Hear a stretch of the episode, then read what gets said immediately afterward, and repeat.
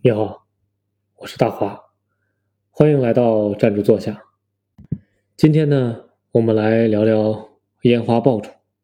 那为什么要聊这个话题呢？就是前一段时间呢，看到了一则新闻，就是我们的邻国韩国要把烟花呢申遗。其实韩国申遗啊这件事情并不稀奇。但稀奇的是呢，韩国几乎把我们国家的一些传统的项目呢，做了一些申遗的动作。那比如说，呃，与中国放河灯和元宵节对标的燃灯会，啊，已经被韩国申遗成功了。那还有呢，就是我们的端午节，啊，这个端午祭，对吧，也被韩国申遗成功了。拔河，对吧？我们知道上小学的时候或者上中学的时候。啊，学校最容易组织的就是拔河项目，是吧？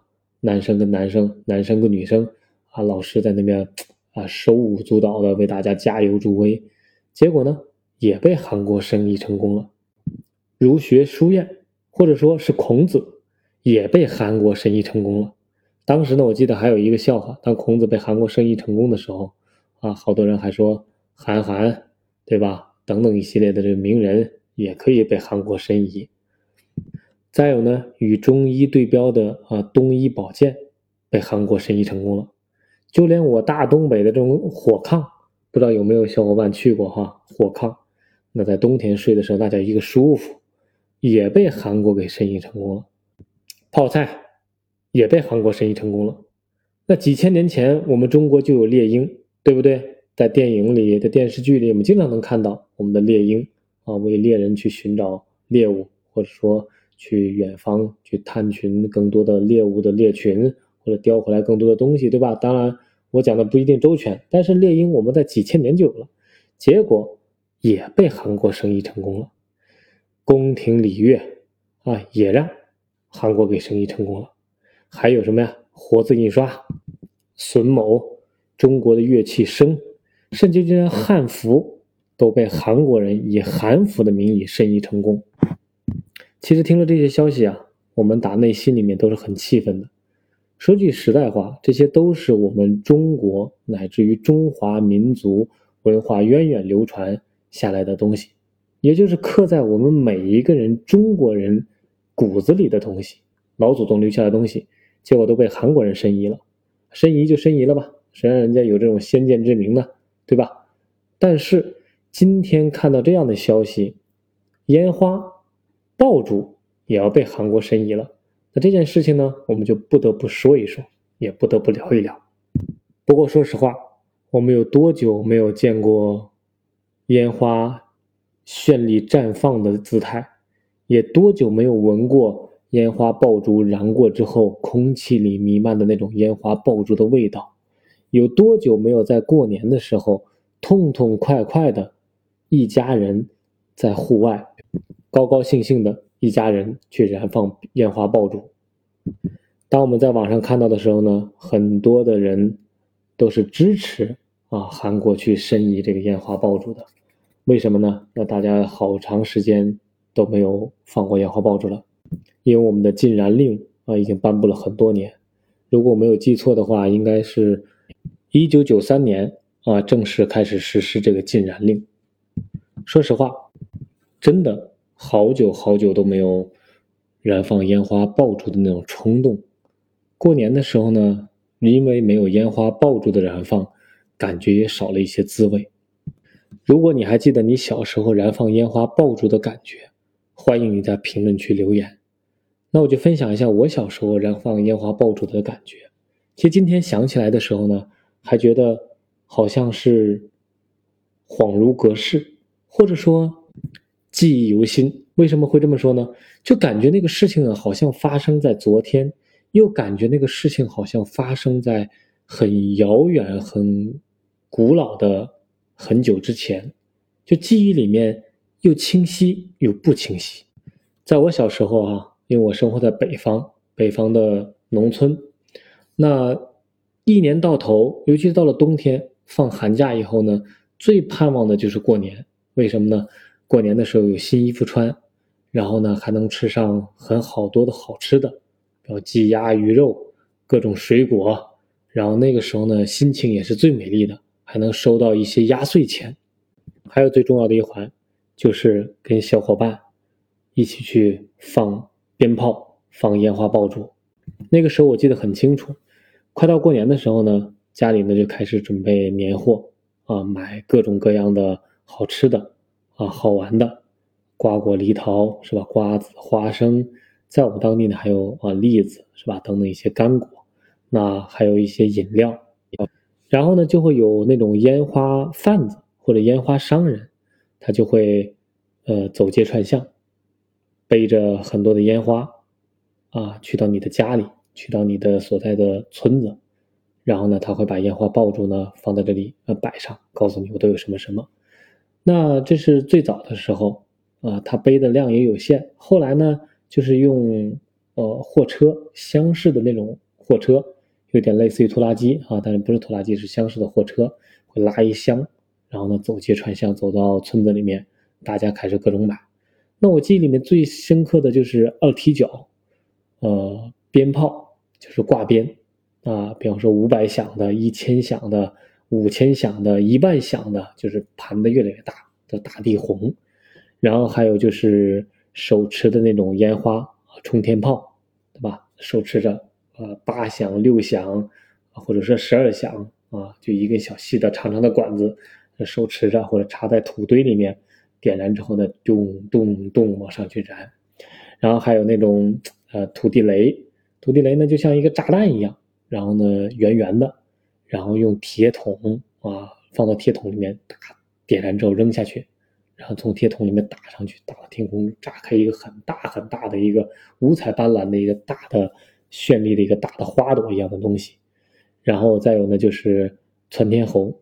那窜天猴摔炮、擦炮，对吧？窜天猴呢，大家都知道是吧？一个小吸棍上面有一个小的火药，火药呢有个小引线，点燃引线之后呢，啾一飞到天上，砰炸开，啊，或者对着哪里去做一些小的动作。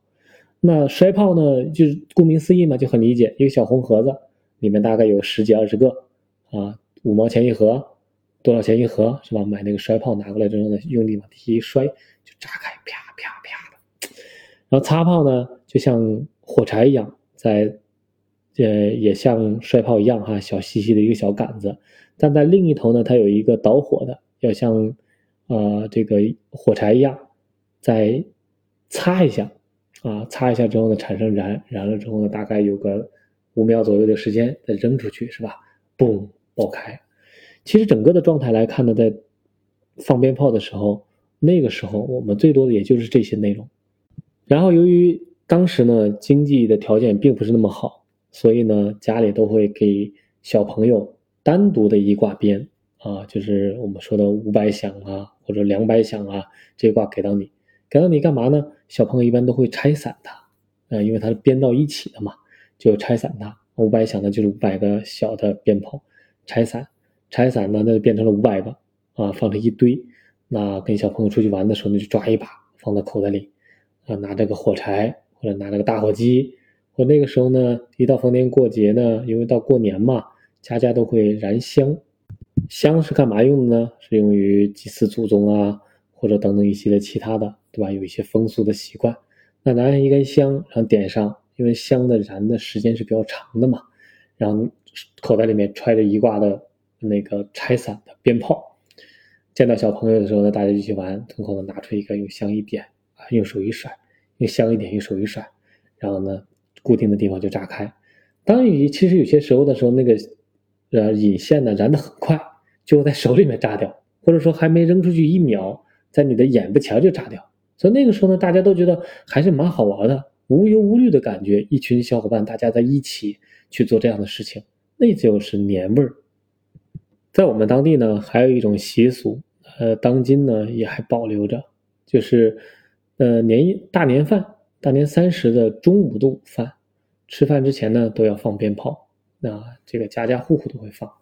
那放鞭炮越早呢，预示着来年整个的，呃，经济状况、家庭的整体的呃经济收入、财务就会好很多。所以在我们那就有一个比着三十的午饭越早越好。但是呢，怎么才能证明你早呢？所以呢，大家都很诚实，啊，就是在你做好了一桌菜之后，比方说十二个、十六个。啊，十八个啊，多少个菜做好之后，一定要是最后一道菜上桌，开始在家里面点燃鞭炮，不管是一挂鞭，还是一个冲天炮，还是二踢脚，是吧？点燃就告诉给大家，哎，我家开饭了，我家在这个时间点开饭了。所以那个时候你就会感觉到，那个的午饭呢，就家家户户都在往前赶，然后做好一桌丰盛的午餐。预示着来年的五谷丰登，预示着来年的好兆头，然后越早越好，大家就比着劲的往前去做这样的事情。当然呢，所有的菜呢都要上桌，这就是诚实的一个部分。你不能还没有做好就去点鞭炮，那其实这是没有意义的哈。从那个时候开始，年才正式的开始了，就大家的鞭炮也存的很足了啊，大家都会根据自己的经济状况去囤好所有的烟花爆竹。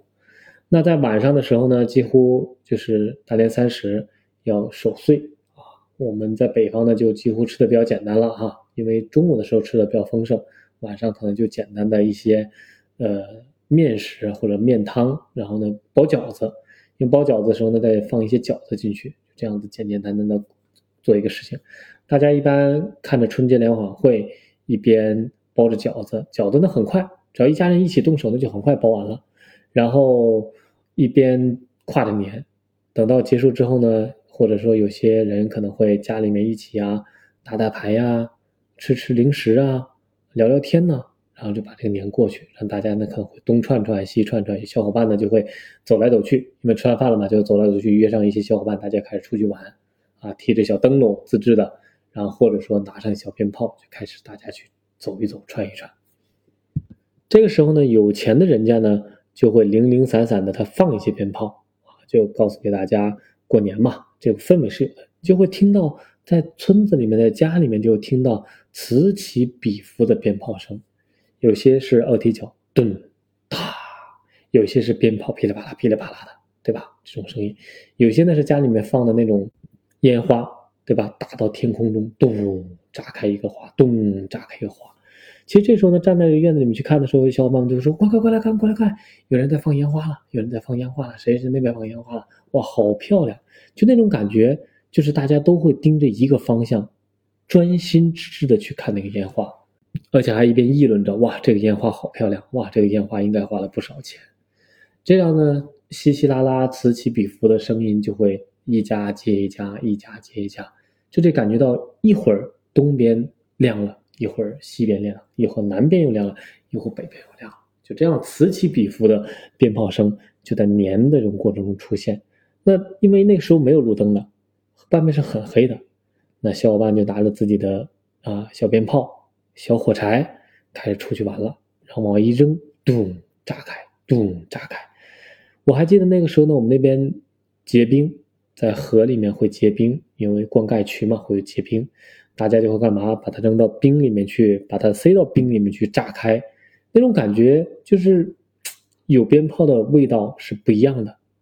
整个的空气里面弥漫着全是那种鞭炮的状态，应该是那种硫磺吧，是吧？或者是那种啊炮药的味道，就那个味道闻起来有种，现在想想还挺回味的，或者有种淡淡的香味，不觉得很冲，但很喜欢闻。深吸一口，就感觉到真的那种味道沁人心肺。现在回忆起来，就感觉那种味道已经久违了哈，现在真的找不到了。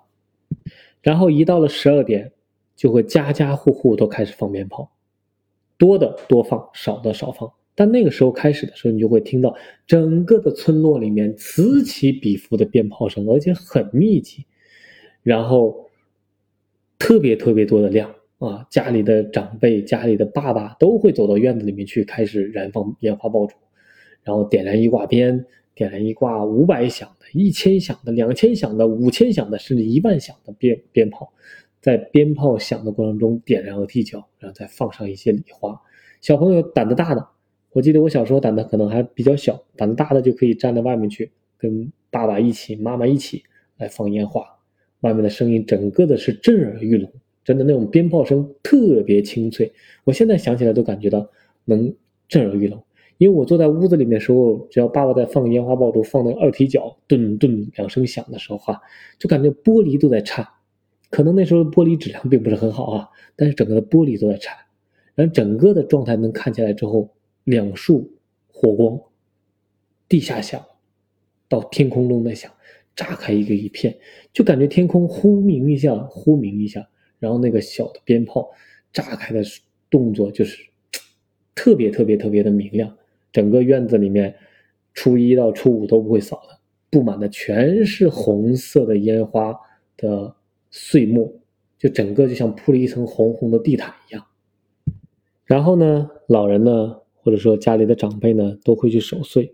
那个时候记忆最深刻的就是春节联欢会到零点的时候，一起倒计时跨过新年。但跨过新年的时候，不说了吗？那时候那个就开始鞭炮声此起彼伏了。然后家里老人呢就开始守岁，守岁的时候呢看着春晚。然后最重要的状态是什么呢？因为那个时候开始陆陆续续的。大家开始放鞭炮，放的越来越多了。因为在农村嘛，农村里面呢，它会有很多的呃柴火啊，就柴堆，柴堆呢就堆在外面。有些鞭炮的质量呢，可能不会像现在这么好。比方说，它打到空中中，它没有炸裂，而是落下来的时候炸裂，或者有一些火星，对吧？在空中炸裂的时候呢，炸裂太快了，打的不够高，那落到了柴堆上面。所以这个时候呢。很多的家里的长辈呢，就开始出去，啊，尤其爸爸妈妈，尤其爸爸这一辈就开始出去寻，啊，就一边呢站在路边放着自己鞭炮，一边看着周边的啊柴火堆有没有着火。如果着火的话呢，爸爸呢就会冲出去，第一时间去救火。那个时候呢，所有人都是一样的目标，不管是哪里着火了，啊，所有人呢都会冲过去，帮着去把火给扑灭。其实那个时候的小朋友是最开心的。我记得我们小伙伴就会组织晚上干嘛，自己带着一些鞭炮出去玩。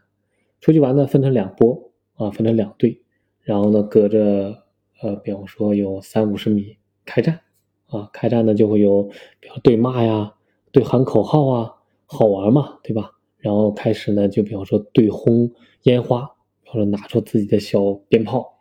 点燃之后扔过去，其实力量是有限的，扔也扔不远。那那个时候呢，有些小伙伴就很聪明，家里面相对就比较富有，他就拿了那种手持的烟花啊，然后架到我石头堆上面，对着对方是吧发射，吨吨吨的发射。其实那时候觉得很好玩，但现在来想一想，那是很危险的，对吧？如果真的打到人了，那不得了的。烟花那种威力还是有的，但那个时候呢，不觉得，只是觉得好玩。那二踢脚呢，也不对着天空啊，怼在一个石头上横截面去打过去，那威力呢有多大？呃，点燃，咚，到对方那个阵地阵营上，咚，炸开。其实那个时候想一想，呃，现在想一想哈，还是很有点后怕的。但那个时候的时候没有这么多想法，就觉得，嗯，两方开战，对吧？我们有很多的鞭炮，那就对轰，对完。然后对，当打的时候呢，这边的小伙伴就谋在一个什么石头的后面呀、渠的后面呀躲起来啊，蹲嘛挡着。然后呢，对方打的时候呢，就这个躲起来；对方攻的时候呢，我们攻的时候呢，就开始来迎过去。所以整个的状态就就是这样子过来的，感觉就无忧无虑。那个时候也没有产生什么呃伤害的事件，或者说真的因为烟花小朋友之间产生的伤害，可能即使有伤害了也不知道啊，因为后来很晚了就散掉了。然后整个的这个节奏呢，一直会持续到正月十五，啊，正月十五，那在初五以后呢，烟花会爆竹呢，声音会越来越少，就那个时候大家开始回归到一种正常的生活，啊，就是年嘛，初五我们叫破五，破五过了之后呢，呃，年开始慢慢的就淡了，但是呢，还有一个节点呢，就是正月十五，正月十五耍龙灯，就在我们那边耍龙灯呢，它其实比较有特色的，就是晚上。会有耍龙灯的行为，但龙灯呢是，不是像南方这样的一个龙啊挂起来耍的龙灯？我们那边是干嘛呢？因为经济的问题啊，整体的状态来看，是在正月十五的晚上。我还清晰的记着，我的爸爸为了满足我耍龙灯的愿望，带着我去耍龙灯。当时用什么呢？自行车的外圈那个胶皮，对吧？点燃，然后呢有一根铁丝，然后呢用力的甩起来。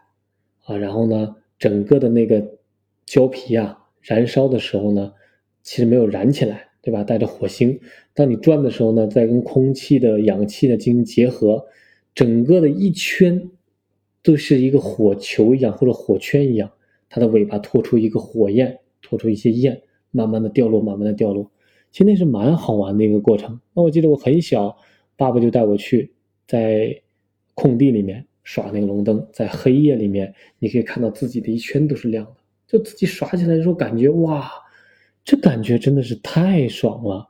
现在想想那种感觉，就是我是全天下最最最最最最幸福的小孩那这是相对家里面还有点东西，就用自行车的外外外胎来做这个事情啊，胶皮的。那没有了怎么办呢？就北方呢会有那种刷锅啊，用用用一种东西编的一种扫帚，就专门刷锅的扫帚，很短啊，不长，然后呢一头有个把柄。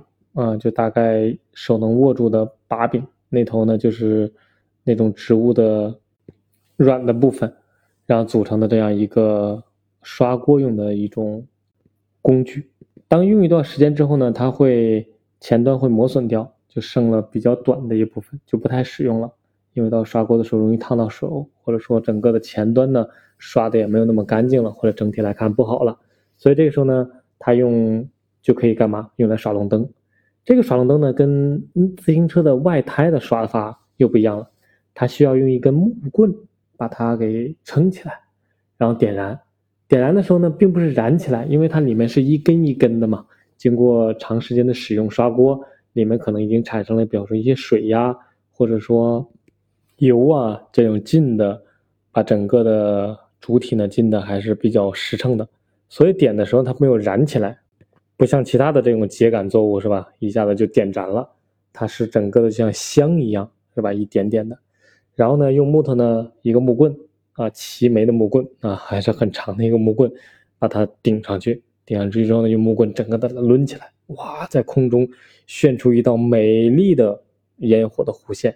因为抡起来的时候呢，它整个的状态呢跟空气呢有充分的接触啊，很重很亮，亮呢拖出一个尾巴。因为它会掉出一些火星，那这尾巴就拖得很长，整个抡起来的时候，你会发现一个火圈，这就是耍龙灯。所以在我们当地的时候呢，正月十五耍龙灯就用这种两种形式。那小时候呢，小朋友最喜欢玩的就是这个东西，因为自行车的外胎还是一种做这个经济物，是吧？它是很难得的，或者说呢，一般家里面是舍不得给小朋友去玩的，除非除非除非那个东西烂的不能再用了。是吧？拿过来去去去把它啊耍龙灯用起来。所以在正月十五的时候呢，如果还有家里面在放鞭炮，那就是存货了，那就是从过年没有放完一直存到现在的。特意有些是留下来的，有些呢是家庭条件比较好，买的比较多。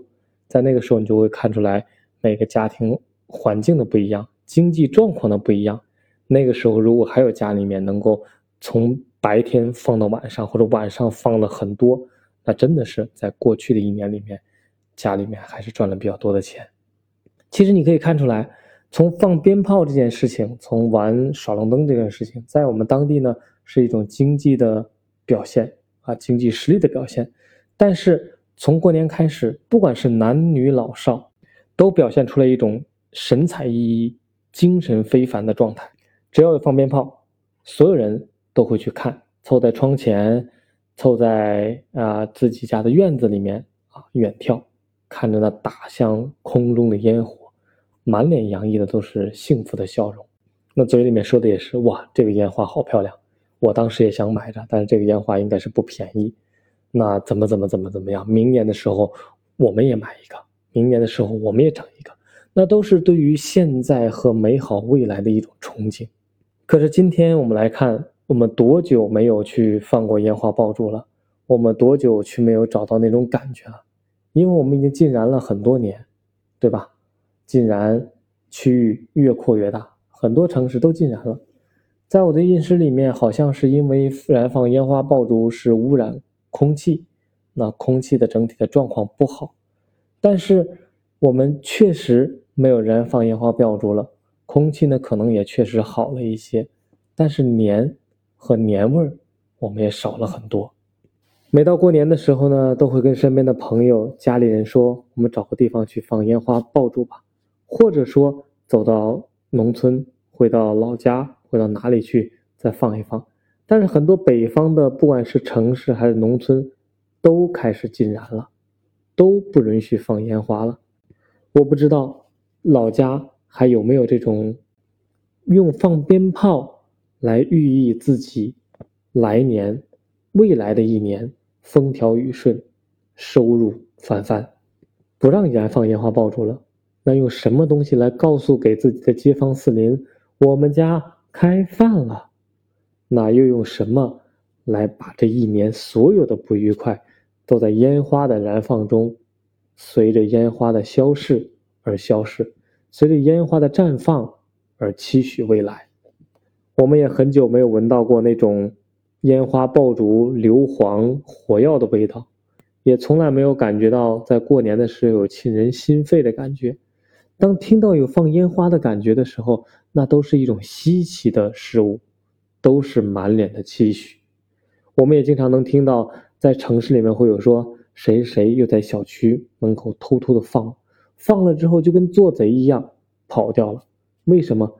因为他放完之后就会有相关的同志、部门或者说街道来到这个地方查看，如果被抓到，其实是一种很不好的行为。以前的时候，我们都能够通过大街小巷或者专门的烟花的售卖点，那现在。已经没有这样的场所，也不允许甩卖，也不知道去哪里买。很多人没有渠道，没有关系，不知道到哪里去买，那就通过朋友找朋友，朋友找朋友。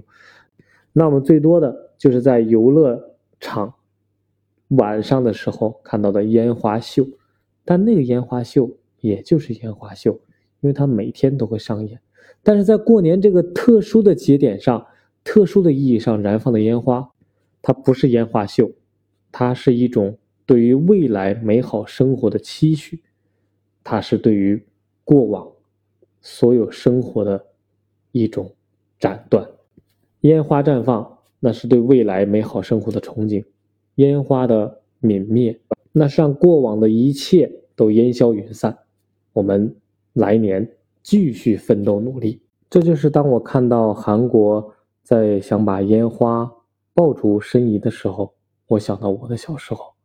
如果你想到你的小时候，欢迎在留言区留言，写下你小时候燃放烟花的爆竹的场景，或者说你对于燃放烟花爆竹的期望和期许。按照大华的惯例，在站住坐下里面，我们都会聊一聊那历史。那今天我们也想说一说爆竹烟花爆竹的历史起源。那我们也查了一些资料，当然这些资料呢不一定准确，但是希望能够给我们带来一些不一样的视角和不一样的感觉。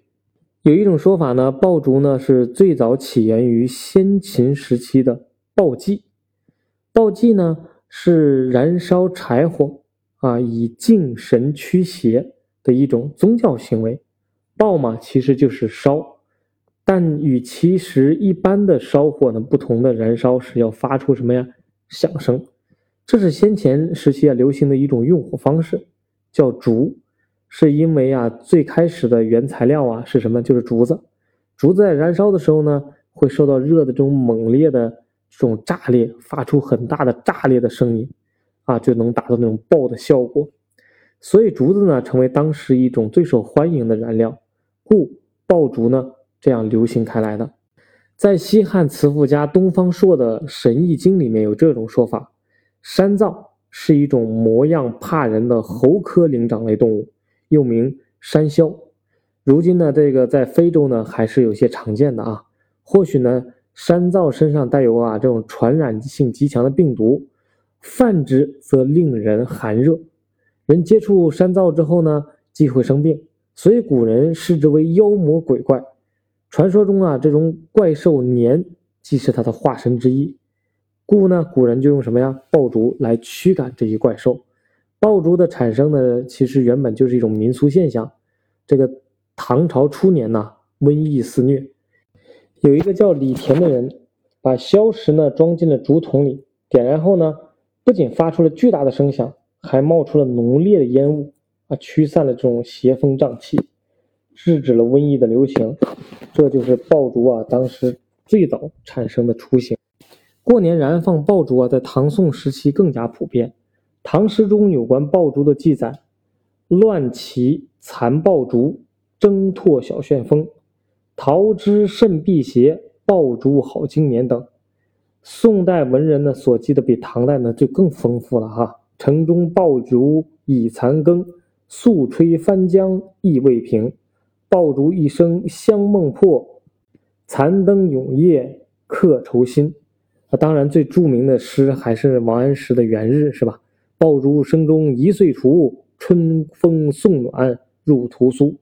千门万户曈曈日，总把新桃换旧符。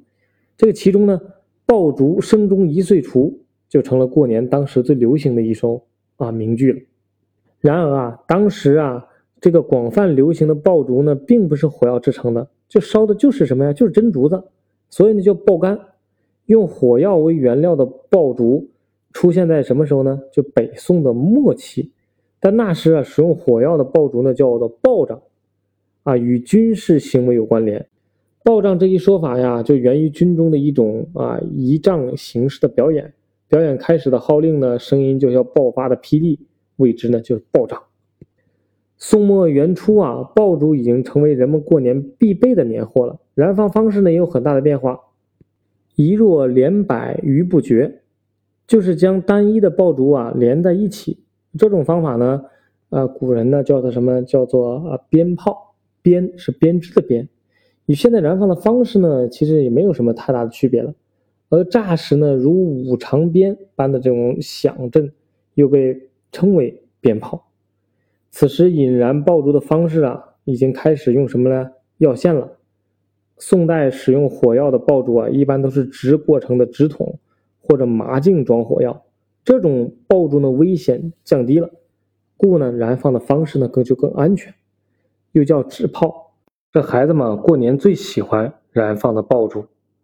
在发明爆竹的同时呢，宋代还出现了烟花，也就烟火，也是从宋代起，中国的爆竹文化呢丰富起来，燃放的更讲究。民俗的目的呢，也就更明确了。然后爆竹的这个整个的新年习俗啊，我们也查阅了一下。就过年呢，从除夕夜起，一直到正月十五啊，其实跟我刚才前面讲到的，呃，是相同的哈。不同的日子呢，要燃放不同的爆竹，其实这个更讲究了一些。不同的日子呢，所燃放的爆竹的意义也不同。比方除夕之夜燃放的爆竹呢，叫封门爆竹。放过这道爆竹之后呢，家人们不能再到外面去走动了，呃，而要一起围着火盆守岁，等待着新年的到来。除了大年三十燃放爆竹，年前的腊祭活动还会燃放霸王鞭。农历腊月呢，是各家祭祀百位神仙之际，祭祀时间呢，或固定于腊月初八的腊日，或是腊月择吉日行祭。行祭时呢，家家都要挂上各种神像，燃起熊熊的炉火，供桌上摆上贡品，敲锣打鼓，燃放爆竹。霸王鞭，民间又称啊报旺鞭，意思呢就是预报来年的兴旺。正月初一早上所燃放的爆竹啊，叫做开门爆竹，或者叫开门炮。早期呢是为了啊驱恶辟邪。处经岁时记。所记的就南朝人呢燃放的爆竹，表现的就这种诉求。后来呢，则是为了迎新，表示开门大吉、开门有喜。但开门炮的燃放呢更有讲究，只放三响，不像今天我们是吧噼里啪啦的这乱放一通。正月初五放的爆竹呢叫开市爆竹，又叫做烧立市。其实跟我们讲的破五破五是大概有异曲同工之妙哈。正月初五呢，是传说中的财神爷的生日，在财神的生日开门做生意，寓意新年发财。在这一天呢，古人们会早早起来的迎财神。财神民间又叫鹿头神，所以接财神又叫做接鹿头。民间信仰中的财神有多位，其中一名呢叫做赵公明，人称赵公元帅。传说呀，他双目失明，长期一个老虎为老百姓送什么送福送财。因其的眼睛不好使，听着响声走，故古人们呢早早的才起来哈，燃放爆竹吸引财神。谁家爆竹最先响，财神就先到谁家，所以呢，家家就争着燃放。初八呢是新的一年里的第一个发日，做生意的人呢最喜欢选择在这一天开市，把爆竹啊放的响声大大的，寓意大发财。过年燃放爆竹，古人特别讲究一响到底，中间不能熄火或者哑声，否则则不是好兆头。新的一年里可能就会有厄运了哈。因为这个讲究呢，古人对爆竹的质量呢很看重，不然放的这种断头的爆竹。所以呢，从这里可以看出来，古人对于燃放烟花爆竹呢，还是有很多的讲究的。不管是趋利避祸、驱除瘟疫，还是对于美好生活的寓意，迎接财神呐，然后发大财呀，啊，连贯的响啊，然后等等一系列的，都是对于生活的美好的向往和诉求。所以呢，我们还是希望能回归。中国年，中国的年味儿，让很好的一些传统能够流传下去，让很好的一些愿望和期许能够流传下去。放鞭炮并不是说一种迷信，它是一种精神寄托，它是一种精神向往，它是对美好生活的向往，对已经过去的生活的一种放下。爆竹一响，那是对未来的想象。和对未来的畅想，和对未来美好生活的期许。爆竹一响，也是对过往生活的不留恋，对过往所有所有所有不愉快事情的说拜拜，说再见。那我们扬头向前，看美好的生活。所以呢，大华还是很希望能够过年有年味，跟着家人一起，跟着朋友一起啊，燃放烟花爆竹，畅想。那美好的中国年，畅想那美好的未来生活的期许，也将所有的不愉快在爆竹的声中驱散掉、驱赶走。好了，我也期待着在留言区看到你的关于爆竹的小故事。如果你感兴趣，请留下你的小故事，期待你的精彩分享。好了，今天这一期站住坐下。